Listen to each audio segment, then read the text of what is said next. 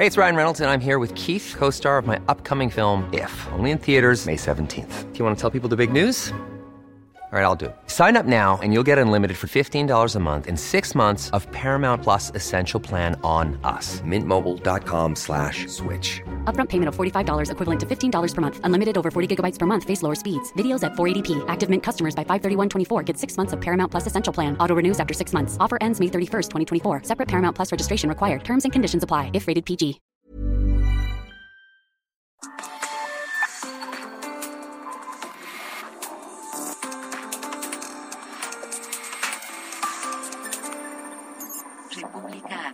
Con Alejandro Cache, donde les presentamos lo que realmente ocurre en México. Hoy es viernes 17 de septiembre. Soy Edgar Ledesma y a nombre del titular Alejandro Cacho, le agradezco que nos acompañe. Comenzamos.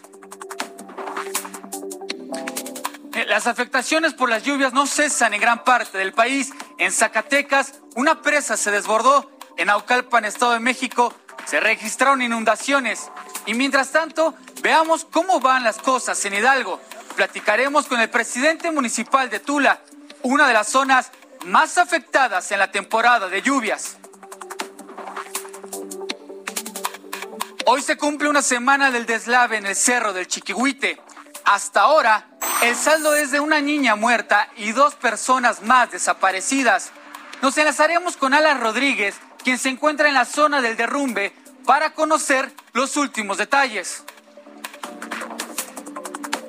Y mire, en Oaxaca, el paro en los hospitales y el despido de personal médico tienen jaque a los pacientes. Conversaremos con Elena García, madre de un niño que padece leucemia, para conocer cómo les ha afectado la interrupción de los servicios de salud.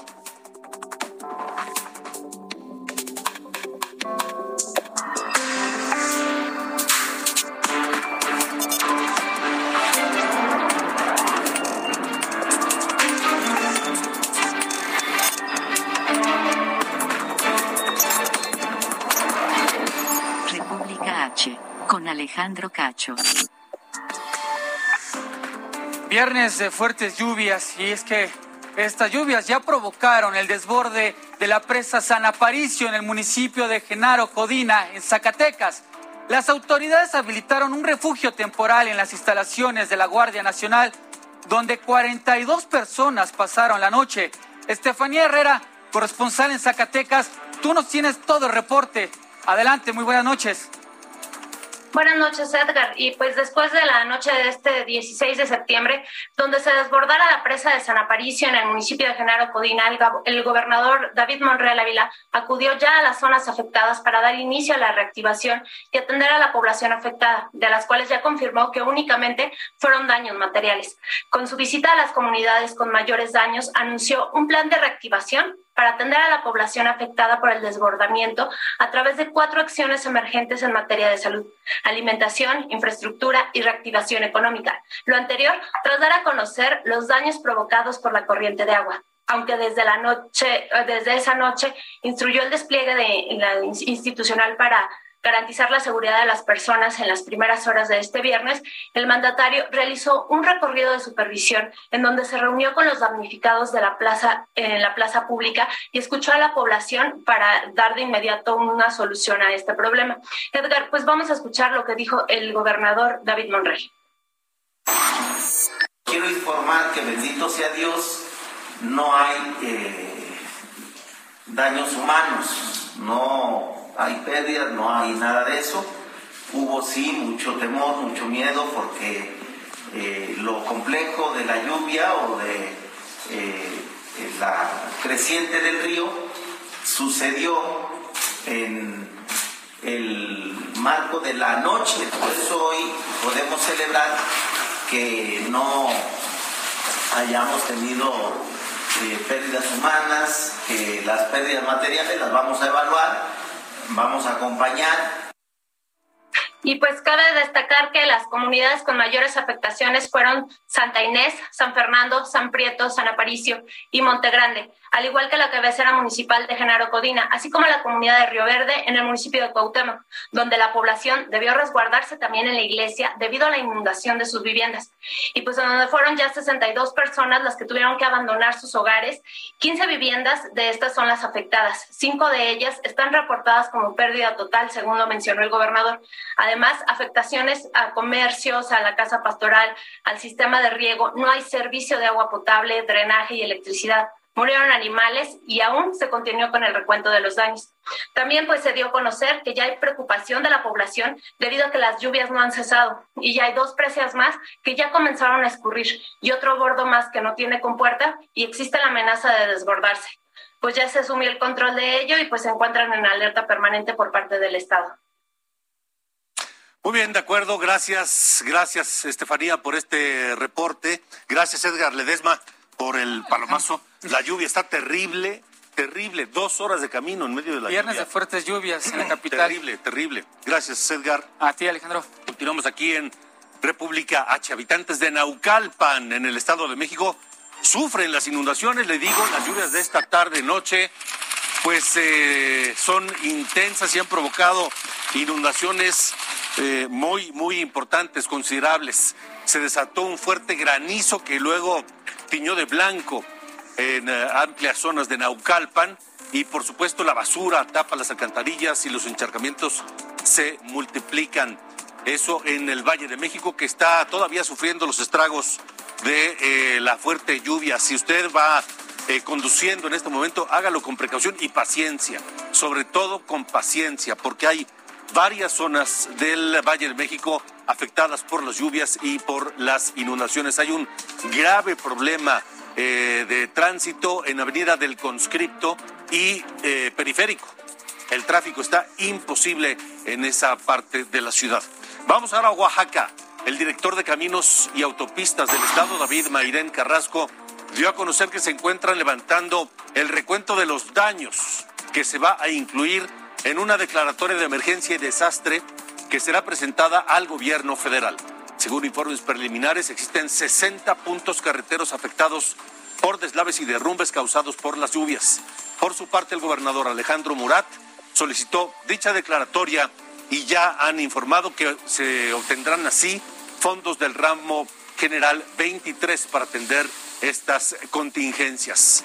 Y luego de cuatro semanas del impacto del huracán Grace en Veracruz, los habitantes de los municipios de Coatzintla, Tihuatlán y Poza Rica recibieron 35 mil pesos por parte de la Secretaría de Salud. Pero ¿cuánto tiempo ha pasado desde eh, el huracán Grace? Estamos hablando ni más ni menos de cuatro semanas, un mes del impacto de Grace. Hubo conatos de violencia luego de que el personal de logística daba información distinta a la gente sobre dónde formarse, qué documentos necesitaban, el horario de atención para recibir toda esta ayuda. Una desorganización muy importante que provocó incluso conatos de violencia y luego de varias horas formados finalmente recibieron el apoyo de 35 mil pesos.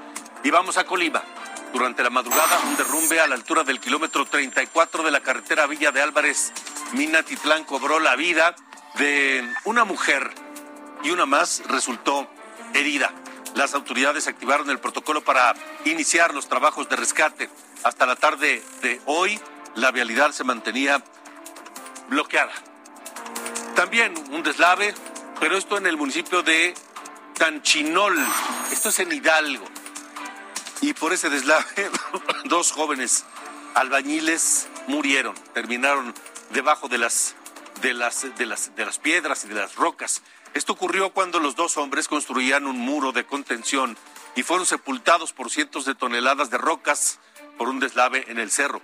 Las autoridades del municipio junto con voluntarios trabajaron por varias horas para rescatar los cadáveres. Y habitantes en Tula Hidalgo protestaron en contra del presidente municipal Manuel Hernández Vadillo y exigieron su renuncia ante una posible negligencia por la inundación de aguas negras allá en el municipio. Las manifestantes causaron, acusaron que en varios lugares no han recibido la ayuda prometida y en algunos sitios permanecen aguas negras estancadas. Los ciudadanos exigieron que se investigue sí se dieron a conocer pues a tiempo las órdenes para evacuar y si hay culpables que sean castigados.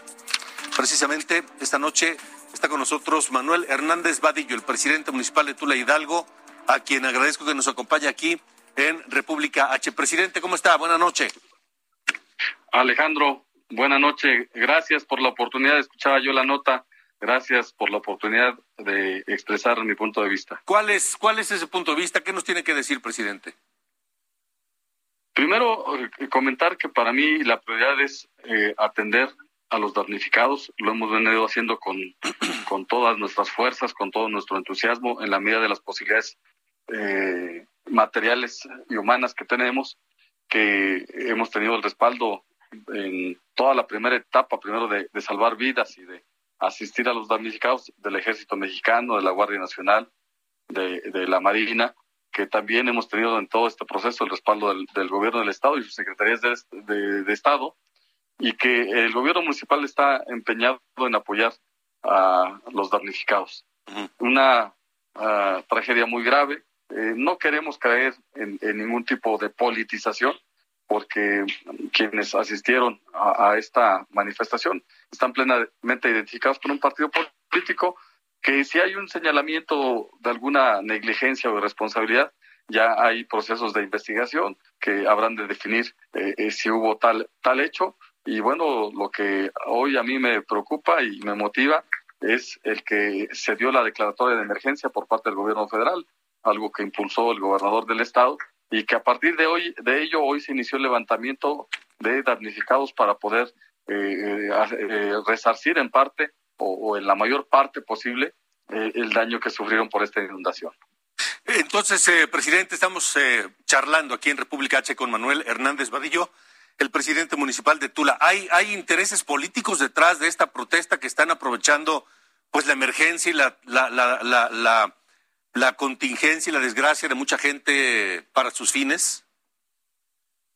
Mira, yo te repito, es, es muy evidente, pero no quiero caer en ese tema de, confrontación, porque tal vez haya quien eh, tenga el interés de distraernos de lo más importante que es atender a los damnificados. Escuchaba yo que en la nota que comentabas que hay gente que no se le ha atendido Aquí eh, tenemos varios módulos de asistencia en el auditorio José María de los Reyes, donde hay eh, eh, un centro de acopio, en el Teatro Aire Libre, en la presidencia municipal, en, los centros de salud del gobierno del estado. hay muchos lugares en donde pueden asistir. Nosotros hemos hecho recorridos a casi a todas las colonias que fueron damnificadas. regidores, asamblea, directores de área, es un sinnúmero de gente el sistema municipal está trabajando para llegar a cada uno de los damnificados y poderles apoyar. En ese esfuerzo estamos. Y yo más bien invitaría a todos aquellos que, eh, tengan alguna inconformidad, más bien que nos ayuden, porque hoy lo que se necesita es eh, apoyo, respaldo para sacar a Tula adelante. Y, repito, serán las instancias correspondientes las que delimiten la responsabilidad de cada uno de los actores. De acuerdo, presidente. ¿En cuánto tiempo calculan que va a estar ya, digamos, controlada la situación y más o menos pues eh, regrese la normalidad a, la gente afectada allá en Tula? Bueno, la, etapa ah, de salvar vidas terminó. La etapa de trabajo de limpieza prácticamente también ya concluyó. Sin embargo, eh, hay hogares, hay negocios que no terminan de, de, sacar toda, todos sus enseres, eh, las cosas que fueron afectadas y estamos ya eh, incluso haciendo una brigada nocturna para que lo que en el día se saca en la noche lo podamos recoger. Hoy en un rato más saldrá la brigada nocturna, está abierto el relleno sanitario toda la noche para quien quiera ahí a depositar residuos. Estamos trabajando en ello. La etapa siguiente, repito, es la, el acceder a recursos federales para poder resarcir el daño y entonces eh, el tiempo eh, no te lo puedo decir. Mira, hay negocios que perdieron todo, que son grandes inversiones, que, va a ser difícil y, la recuperación lo entendemos perfectamente, pero encontrarán en el gobierno municipal un gobierno aliado, un gobierno que les dará la mano y que igual en las posibilidades presupuestales que tengamos los vamos a apoyar. De acuerdo, presidente Manuel Hernández Vadillo, presidente municipal de Tula Hidalgo, gracias por haber estado aquí en República H. Ah, antes de que, de que me despida, quisiera comentarte y nuevamente pedir la solidaridad eh, del pueblo de México para eh, cualquier tipo de apoyo, colchones, enseres, lo que necesiten, porque repito, hogares se quedaron sin nada, negocios se quedaron sin nada, y entonces es importante que se que siga la solidaridad. Tenemos dos centros de acopio, uno en el auditorio municipal, otro más en el sistema municipal, uno más en Plaza Juárez, en el gobierno del estado de Hidalgo, y estaremos eh, pendientes del respaldo del pueblo de México para sacar adelante a Tula.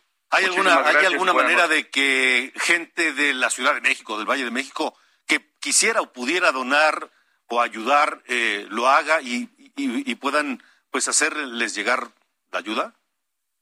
Desde luego, te repito, eh, está aquí el, centro, los dos centros de acopio, o e incluso a través de las redes sociales hemos publicado cuentas de apoyo. el gobierno del estado y nosotros emitimos cuentas en donde podrán dar un apoyo económico a los damnificados. Bueno, muy bien, presidente, gracias. Al contrario, gracias y un abrazo. Hasta luego, el presidente municipal de Tula Hidalgo, Manuel Hernández Vadillo. Son las ocho y cuarto de la noche, ocho con quince, tiempo del centro de la República Mexicana. Insisto, usted que nos escucha a través de la radio, en su automóvil, tenga paciencia, de verdad, mucha paciencia, porque la ciudad está colapsada en alguna medida en eh, varias zonas por las inundaciones y por la lluvia. Vea. Eh, ¿Cuál es la mejor ruta? Tenemos reportes de que eh, hay inundaciones importantes en la terminal 1 del aeropuerto de la Ciudad de México. Están eh, el agua saliendo por las alcantarillas, por las alcantarillas del, del pasillo principal de la terminal 1 del aeropuerto internacional de la Ciudad de México a la altura de la puerta entre la puerta 5 y 6, que es eh, ya casi llegando hacia la parte de los vuelos internacionales, insisto, terminal 1 del Aeropuerto Internacional de la Ciudad de México en el pasillo principal. Y eh, tenemos reportes de que también la terminal 2 del aeropuerto está teniendo afectaciones importantes porque pues el, el, aeropuerto que tenemos es una desgracia, hay que decirlo. Es una desgracia. No es un aeropuerto, es una central avionera lo que hay en la Ciudad de México y el aeropuerto que íbamos a tener de primer mundo, pues ya no va a ser. Entonces tenga usted precaución. Mire, vamos a cambiar de tema. Se cumple una semana de la tragedia en el Cerro del Chiquihuite. Vamos ahora esta noche. Alan Rodríguez, mi compañero, hace una semana exactamente a esta hora había una búsqueda desenfrenada por eh, personas desaparecidas en aquel lugar. Alan, hoy siguen buscando a una madre y a su pequeño hijo de cinco años. Te escuchamos. Hola, ¿qué tal Alejandro? Amigos, muy buenas tardes, muy buenas noches, perdón. Yo continúo en la colonia Lázaro Cárdenas del municipio de Tlalnepantla, en donde el día de hoy fueron interrumpidas de manera prematura las acciones de búsqueda y rescate, pero también las acciones que buscan estabilizar algunas de las rocas y materiales desprendidos. Esto debido a una fuerte lluvia que inició aproximadamente a las cinco de la tarde y para las de la hora de la situación se empezó a complicar bastante y por para pues evitar que se registrara algún riesgo fueron suspendidas las actividades e incluso se solicitó a algunas de las personas vecinos de la zona que evacuaran ante el riesgo de un posible movimiento de estos materiales y de estas pesadas rocas que permanecen. Algunas de ellas han sido apuntaladas ya con eh, 70 toneladas de material, los cuales han sido colocados en costales para evitar que esta piedra, una de las más grandes que se encuentra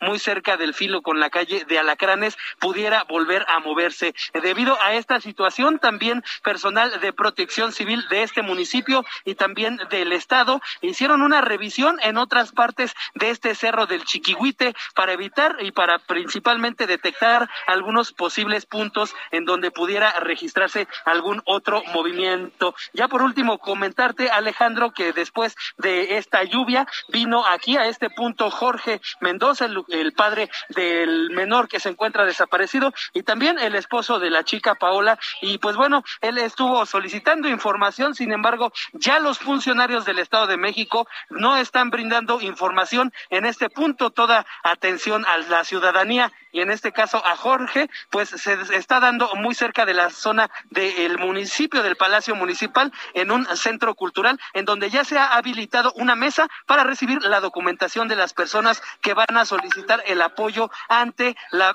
eh, situación de que se les ha pedido evacuar. Este es el reporte que tenemos desde esta zona, Alejandro, en donde, bueno, afortunadamente la lluvia ya se detuvo y no tuvo ninguna otra complicación eh, de estos deslizamientos de tierra. Menos mal, Alan, porque supongo que con la lluvia y sobre todo con la intensidad de la lluvia que ha caído esta tarde noche en el Valle de México, la situación debió haberse sentido muy dramática y tensa allá en el Cerro del Chiquihuite. Es correcto, Alejandro, no solamente en esta parte donde se registró el deslave, sino en las zonas aledañas, incluso en otras partes de la colonia de esta Lázaro Cárdenas, las bajadas de agua son muy impresionantes en estas lluvias y sobre todo en esta temporada de lluvias. Los vecinos se mantienen muy alerta de cualquier deslizamiento. Y por este motivo también le repito, las autoridades de protección civil hicieron un escaneo de la zona, peinaron algunos de los puntos críticos y afortunadamente hasta el momento no se reportó ninguna incidencia. Ya, pues por último mencionar que está próximo a cumplir la semana completa desde que ocurrió este hecho. De acuerdo. Alan Rodríguez, gracias. Vamos a seguir atentos a lo que ocurra allá en el Cerro del Chiquihuite. Es momento a las... Hasta luego. Es momento a las 8.20 de la noche de ir a un resumen, no sin antes saludar a toda la gente que nos sintoniza a través de las distintas plataformas de Heraldo Media Group.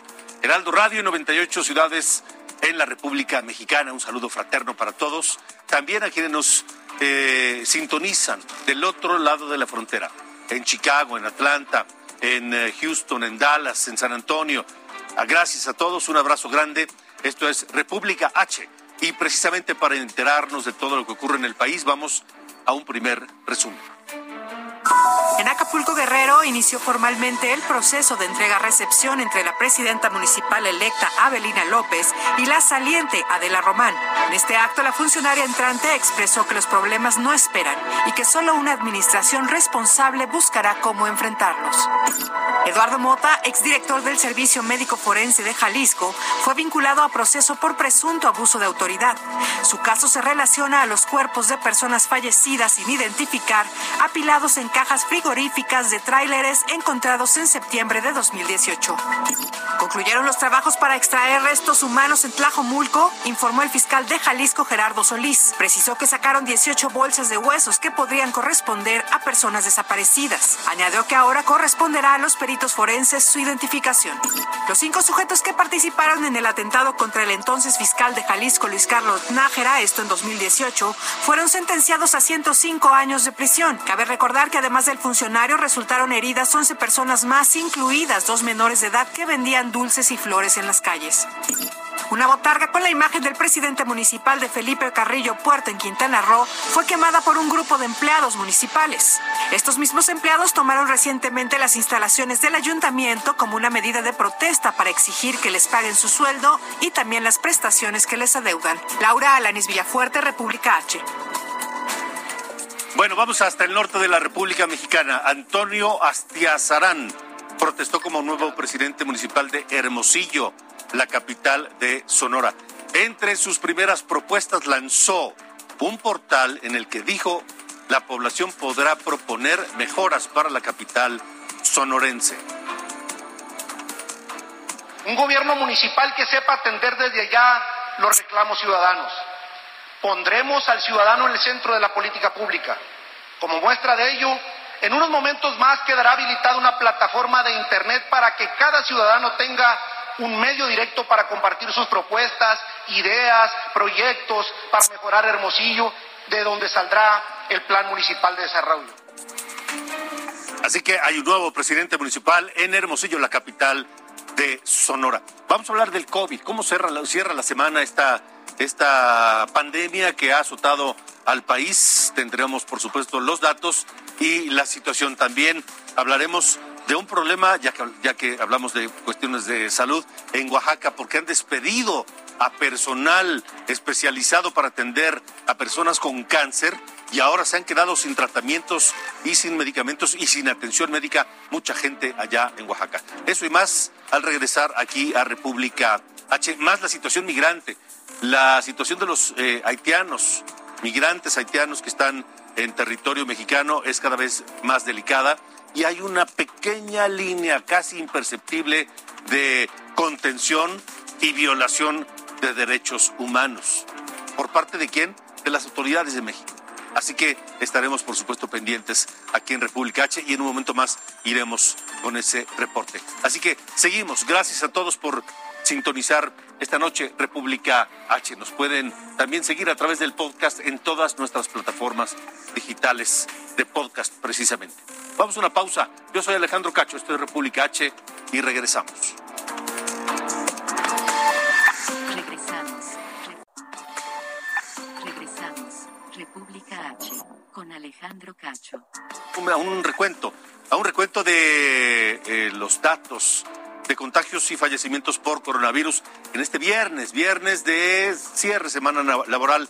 Pero pues eh, también hay que ver lo que se registró del 13 al 17 de septiembre. Sara, te escuchamos. Buenas noches. De acuerdo con la Secretaría de Salud, entre el 13 y el 17 de septiembre se registraron 41.101 nuevos casos de COVID-19 y 2.790 defunciones en México.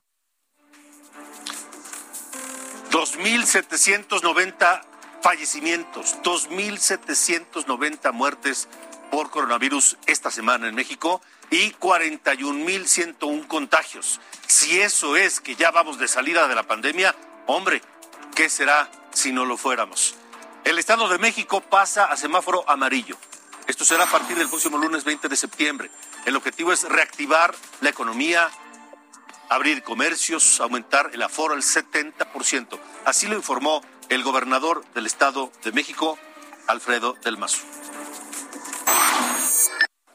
A partir del próximo lunes pasaremos a semáforo amarillo. Esto quiere decir que va disminuyendo el ritmo de contagios y las personas que están siendo hospitalizadas. Alfredo del Mazo, gobernador del Estado de México. En total, son 24 estados los que permanecerán en semáforo amarillo hasta el 3 de octubre, entre ellos Estado de México y la Ciudad de México. Solo cuatro se encuentran en color naranja. Esos son Tamaulipas, Colima, Morelos y Tabasco, mientras que Baja California Sur, Chihuahua, Sinaloa, Chiapas están en semáforo verde. Un semáforo epidemiológico que no sabemos francamente de qué sirve, porque por ejemplo en la Ciudad de México tenemos un semáforo amarillo que parece verde. Ya pareciera que las actividades están abiertas y retomadas en todo el país. Vamos a Oaxaca. En Oaxaca 18 niños fueron vacunados contra el coronavirus. Después de un gran eh, movimiento legal y de ganar un amparo, enfrentaron obstáculos para que les dieran cita y aplicarles la vacuna. Alma Franco fue la primera en solicitar legalmente que vacunaran a su hijo. Apenas hoy, a más de un mes de ganar el amparo, Maximiliano fue vacunado. Vamos contigo, Karina García, que tienes todos los detalles. Te escuchamos. Buenas noches. Así es, Alejandro. Buenas noches. En Oaxaca, 18 niñas y niños entre 12 y 17 años de edad fueron vacunados finalmente contra la COVID-19 luego de un amparo promovido por la abogada Alma Franco Vargas. Los menores de edad recibieron esta mañana la dosis de Pfizer en la sede de la Facultad de Medicina de la Universidad Autónoma Benito Juárez de Oaxaca tras un proceso jurídico de más de un mes. Y es que el pasado 3 de agosto un juez cuarto de distrito le concedió a Franco Vargas la suspensión de plano y de oficio para que su hijo, Maximiliano, de 12 años de edad, recibiera la vacuna ante el posible regreso, regreso a clases presenciales. Sin embargo, debido a las quejas interpuestas a nivel federal por parte del subsecretario de Prevención y Promoción de la Salud, Hugo López Gatel, quien consideró que con ello se le estaba quitando la oportunidad a una persona que tiene mayor riesgo, pues el proceso fue lento. Franco Vargas precisó que este día fueron inoculados 14 de 28 niños que se sumaron al amparo promovido por ella. Dijo que faltarían otros 14 niños que se estarían vacunando la próxima semana. En este sentido, eh, señaló también que concedió su tesis de amparo a diversos estados de la República, entre ellos Puebla y Veracruz, por lo que sumarán más de 250 procesos jurídicos que están en vías de solución. Y pues bueno, Alma Franco se mostró satisfecha ante esta acción que realizaron eh, pues eh, los eh, representantes de la federación, en este caso la delegación del INSABI. Alejandro, es reporte. De acuerdo, Karina, gracias, gracias. Y un saludo hasta Oaxaca. Buenas noches. Y de Oaxaca vamos a Nuevo León porque ya no cerrarán las escuelas cuando se reporte algún caso de COVID. El secretario de Salud de Nuevo León, Manuel de la O, informó cambios en los protocolos sanitarios por, los que, por lo que ahora solo se cerrará el salón donde se detecte el contagio. Con esta nueva medida podrán abrir las escuelas que cancelaron actividades al detectar contagios en las primeras semanas de clases presenciales. También se incrementará el aforo y se extiende a cuatro horas la permanencia de los alumnos en las aulas, en las escuelas allá en Nuevo León. Y ya que hablamos de Nuevo León, el presidente municipal de la capital de Monterrey, Luis Donaldo Colosio Riojas, pues resultó positivo a COVID. Lo informó a través de sus redes sociales, dijo que no tiene síntomas, pero que estando a 13 días de protestar como presidente municipal de la capital regia, se entiende que no podría tomar una posesión en un evento público porque se recomiendan 14 días de aislamiento para casos positivos aún sin síntomas. Ahora, en Yucatán. En Yucatán, de acuerdo, bueno, ya le habíamos informado de las restricciones de movilidad en Yucatán a raíz del aumento de los casos y de los contagios. Allá ahora se, se levanta la restricción de vehículos durante las, noches que se ve instalado para evitar los contagios. La Secretaría de Salud de eh, Yucatán informó que por el avance logrado en la vacunación, de domingo a miércoles los autos podrán circular toda la noche. Además, restaurantes, casinos y plazas comerciales podrán funcionar hasta la medianoche. También abrirán algunos centros deportivos a partir del 20 de septiembre. Todo esto allá en Yucatán. Esto es República H. Vamos al tema de los migrantes. Le hablaba de que eh, es un tema delicado en el que hay una línea delgadísima entre la contención de la migración irregular y la violación a los derechos humanos.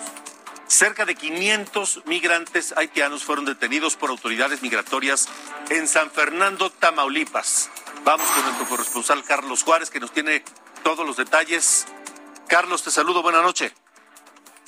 Alejandro, muy buenas noches, qué gusto saludarte a ti y a todo tu auditorio desde Tamaulipas. Efectivamente, durante la madrugada y mañana del día de hoy, el ejército mexicano, así como en el apoyo de migración, actuó en el retén del Comal para retener a 500 migrantes, principalmente haitianos, quienes eh, estaban a bordo de 15 autobuses y tenían como destino la ciudad de Reynosa. También pretenden llegar a Matamoros para buscar asilo humanitario con el gobierno de Estados Unidos.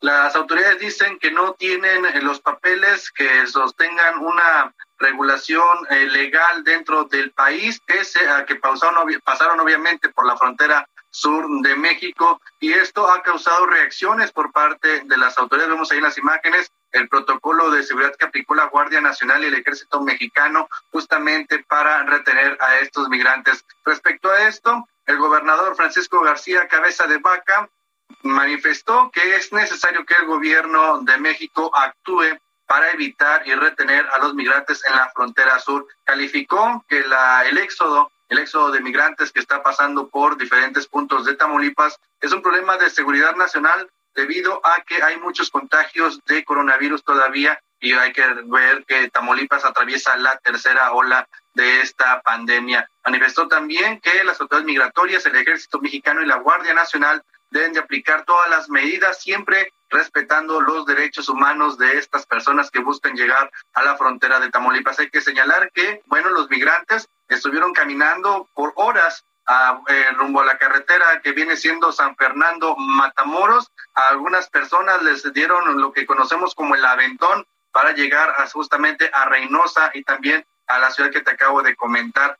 Personas en San Fernando se organizaron, les llevaban comida, agua, refrescos, porque ahí vemos en imágenes cómo hay niños de escasos cuatro o cinco años que están en riesgo porque van caminando justamente con sus padres. La idea de ellos es llegar a la frontera de Tamaulipas para que el gobierno de Estados Unidos les pueda brindar el asilo humanitario. Así de información es algo que está llamando mucho la atención aquí en Tamaulipas porque es inminente el éxodo de migrantes y el uso de carreteras tamaulipecas. Hay que recordar, San Fernando, en el 2010, 72 migrantes fueron masacrados justamente por un grupo criminal. Alejandro. Así es, y es, un hecho violento de sangre, por supuesto, que marcó a San Fernando, Tamaulipas, y ahora cada vez que se habla de ese lugar en el norte del estado, pues eh, es inevitable hacer la referencia de esa masacre. Así que ahora con estos 500 migrantes, eh, por supuesto, el riesgo aumenta y el recuerdo aflora. Gracias, Carlos. Estás muy al pendiente de la información. Alejandro, muy buenas noches. Buenas noches. Buenas noches y saludos a Tamaulipas. A partir del 1 de octubre, los migrantes que se encuentren en Tijuana, Baja California, tendrán un lugar pues donde refugiarse, donde estar para que no permanezcan a su suerte en las calles de Tijuana. Vamos contigo a Tahualpa Garibay, que tienes la información. Un albergue para migrantes allá en, en Tijuana. Buenas noches. Alejandro, buenas noches. Fíjate que en Baja California se habilitará el primer santuario de migrantes de toda la República Mexicana. Es un proyecto que se pondrá en marcha los primeros días de octubre de este año. Se trata de un inmueble que fue recuperado por el gobierno de Jaime Bonilla Valdés y que está evaluado en 50 millones de pesos. La secretaria de Integración y Bienestar Social, Alma Arellano Rosas, confirmó que será el DIF estatal el órgano que administre el denominado santuario para los migrantes. El refugio se localiza cerca de la central de autobuses, considerado uno de los sitios de llegada de cientos de migrantes diariamente a esta frontera. Este inmueble fue recuperado por el gobierno de Baja California, el gobierno actual, como parte de un proceso legal en contra de Brenda Ruacho, quien es la esposa del exgobernador panista Francisco Vega de la Madrid. Se le había entregado a unos particulares a través de precisamente el DIP estatal y el gobierno de Jaime Bonilla Valdés logró recuperarlo y decidió que sea utilizado para darle refugio a las familias migrantes en esta ciudad. Ahora se contará con un nuevo espacio de atención integral para los inmigrantes, ya que hasta el día de hoy solo las asociaciones civiles se hacen cargo de los albergues migratorios, además del Centro Integrador para el Migrante, el CIAM, que es del gobierno federal pero el Estado durante los últimos años, durante la última década, no tenía un refugio para los migrantes. El denominado Santuario Migrante será un espacio en la primera etapa para 33 familias en lo que se determina su situación migratoria. Ellos eh, recibirán capacitaciones en diferentes oficios y cursos de emprendedores por si desean quedarse a radicar en esa frontera. Alejandro, comentar que además se estima que tan solo en Tijuana hay 5.000 migrantes entre hombres, mujeres y niños distribuidos en 12 albergues que administran las asociaciones civiles, la mitad de ellas pues vinculadas a la Iglesia Católica. Además, hay otros 4.000 extranjeros en el llamado campamento migrante de la línea internacional. La mayoría son centroamericanos y haitianos que están en espera de asilo político por parte de Estados Unidos. ¿Y esa espera de la resolución del gobierno de Estados Unidos para el asilo político, para la solicitud de asilo político, puede ser indefinida, o, lo es indefinida, ¿no? Efectivamente, ya tienen más de seis meses, casi siete meses, allí apostados cerca de la garita internacional de San Isidro, en espera del el asilo político. El gobierno de Estados Unidos les ha dicho que no hay eh, apertura por el momento por el tema del COVID-19 y aparte porque no hay una, una ley que les permita el asilo político. Les han dicho que vía correo electrónico les van a notificar cuando se vayan a otorgar a solicitudes de asilo político en la Unión Americana. Atahualpa, gracias y un, saludo, hasta Tijuana. Gracias, buenas noches. Son las 8.43, esto es República H. Hagamos un segundo recorrido por el país. El Ayuntamiento de Morelia, en Michoacán, hereda una deuda de casi 300 millones de pesos del gobierno anterior encabezado por Humberto Arronis Reyes. El nuevo presidente municipal, Alfonso Martínez, denunció que se deben 50 millones de pesos a proveedores y 240 millones por juicios perdidos de la administración anterior. Agregó que no se pagará hasta tener la clara situación económica, pues la base de datos de las finanzas públicas fueron hackeadas días antes de concluir el gobierno saliente. El Tribunal Electoral del Poder Judicial de la Federación anuló las elecciones realizadas en frontera Comalapa, Chiapas, el pasado 6 de junio. Algunos paquetes electorales fueron robados y otros fueron destruidos por grupos armados, lo que hace imposible reconstruir los resultados del cómputo que realizó el Consejo Municipal. Solo podrían verificarse 34% de las casillas, lo que resulta insuficiente para validar la elección.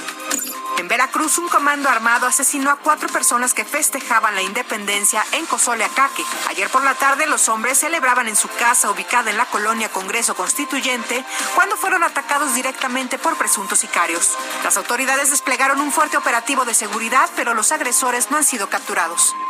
Asesinaron a un elemento del Ejército Zapatista de Liberación Nacional durante los ataques registrados desde el miércoles en Chiapas contra comunidades indígenas. Grupos armados dispararon directamente contra casas y autos que circulaban. Cuatro personas que viajaban en una camioneta en la comunidad de Tabac fueron atacadas. Tres personas fueron rescatadas, pero el chofer identificado como Domingo Santis, de 32 años, murió porque recibió un balazo cuando bajó a ayudar a sus compañeros. Cayó al río y fue arrastrado por la corriente. En Tlaltenango, Puebla, se registró un enfrentamiento armado entre delincuentes y agentes ministeriales que dejó como saldo un muerto, un herido y cuatro detenidos. Los agentes realizaban diligencias por la búsqueda de autos reportados como robados cuando fueron atacados por los tripulantes de un carro al que detuvieron y respondieron a la agresión. Un oficial quedó herido en una pierna y un delincuente más murió. Continuamos en República H. Vamos ahora al norte del país, a Coahuila, porque la zona fronteriza de Coahuila y Nuevo León está caliente. Está caliente por la presencia de la delincuencia organizada. Y hay que decir que esa zona fronteriza entre Coahuila y Nuevo León es altamente transitada. Hay una hora de carretera entre Saltillo y Monterrey. Mucha gente de Saltillo va a Monterrey todos los días y, viene y hay una también eh, muy importante tránsito de, mercancías, de tráileres con distintas cargas y demás. Y en las últimas semanas hay dos hechos violentos que se han eh, producido precisamente ahí en el marco del operativo Noreste. Vamos contigo a Coahuila para que nos dé los detalles. Alejandro Montenegro, te saludo. Buenas noches.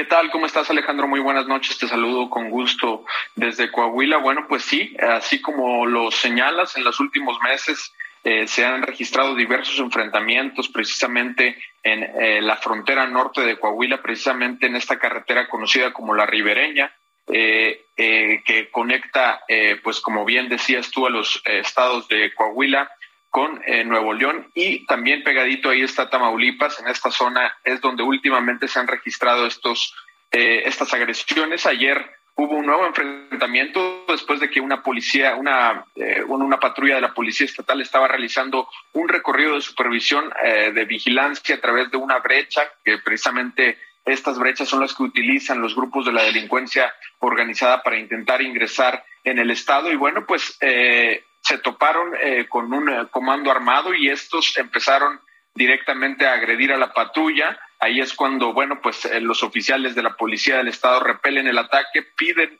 pues el apoyo a elementos del ejército mexicano, quienes llegan a la brevedad, algunos que están basados en Coahuila, otros en Nuevo León e incluso algunos que están en Tamaulipas, llegan a la zona, empiezan a perseguir incluso a eh, los delincuentes, a estos civiles armados que iniciaron el ataque y bueno, pues en esta eh, en este enfrentamiento eh, resultan abatidos nueve de estos civiles armados que iniciaron las agresiones. las autoridades también aseguraron en el lugar dos vehículos, uno de ellos tenía lo que ellos llaman blindaje artesanal y también aseguraron 10 armas, entre ellas una de estas que también llaman tipo Barrett. Hace algunas semanas también en, estos, en, en, esa zona caliente, como, como las señalas, también hubo un hecho importante en el que entre 20 y 25 camionetas de la delincuencia organizada intentaban ingresar al Estado eh, las autoridades estatales, el gobernador del estado, eh, el, fiscal general han señalado que eh, en las últimas semanas, en los últimos meses, algunos grupos de la delincuencia están intentando ingresar al estado para operar, sin embargo, a través de estas acciones, señalan, hasta el momento se ha impedido esta situación, Alejandro. De acuerdo, entonces, la explicación a todos estos hechos violentos en esa parte específica, ¿dónde confluyen Coahuila, Nuevo León? Y bien dices, Tamaulipas, porque es el camino de muchas eh, personas y carga que van de sur a norte, llegan a Saltillo y toman hacia dirección a Monterrey, pero luego se desvían a, a Laredo. Entonces, la explicación es esa, que los grupos de la delincuencia organizada que operan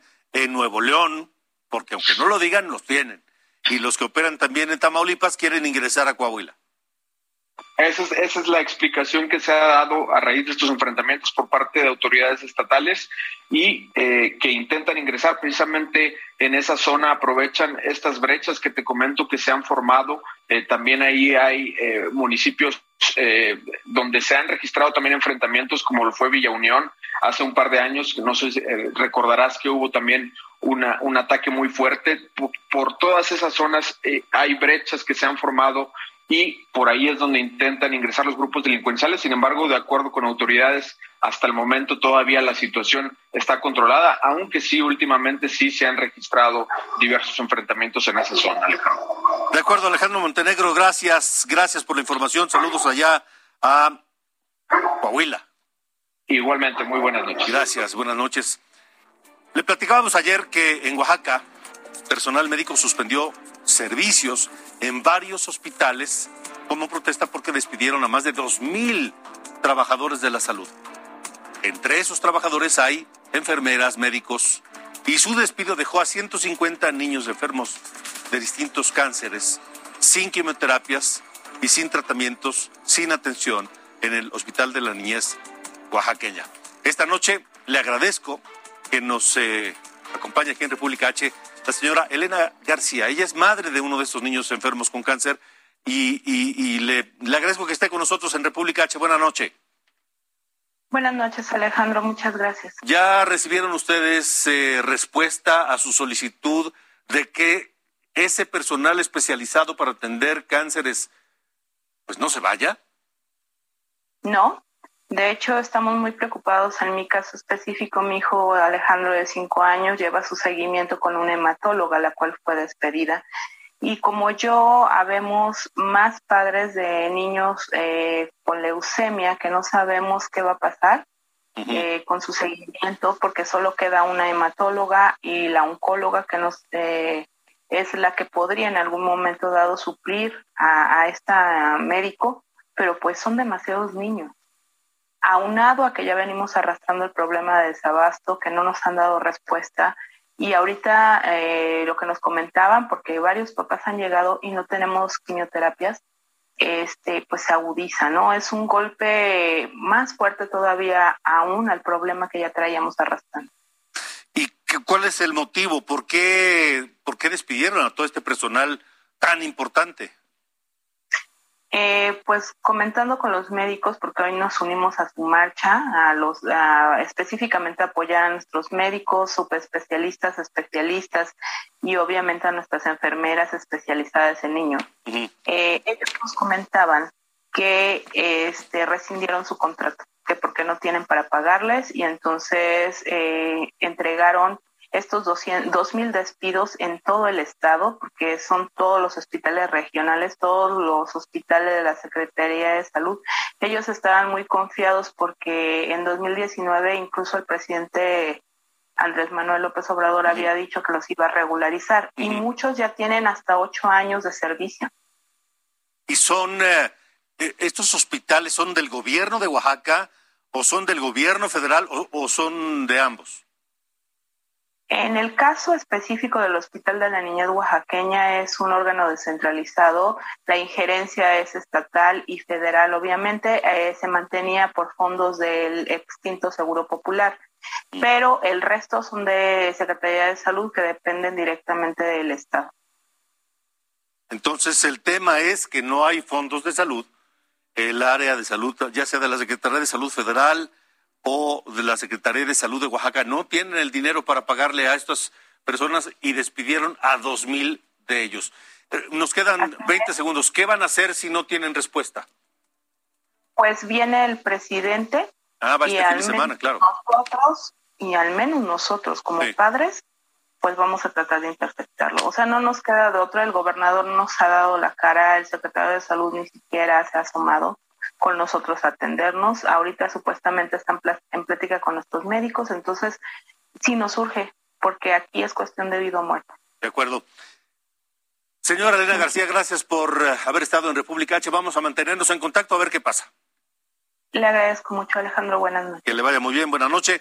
Y buenas noches también a usted que nos acompañó aquí en República H. Muchas gracias, tengan un feliz fin de semana, cuídense de la lluvia, cuídense del coronavirus y lo esperamos el próximo lunes aquí a las 8 de la noche.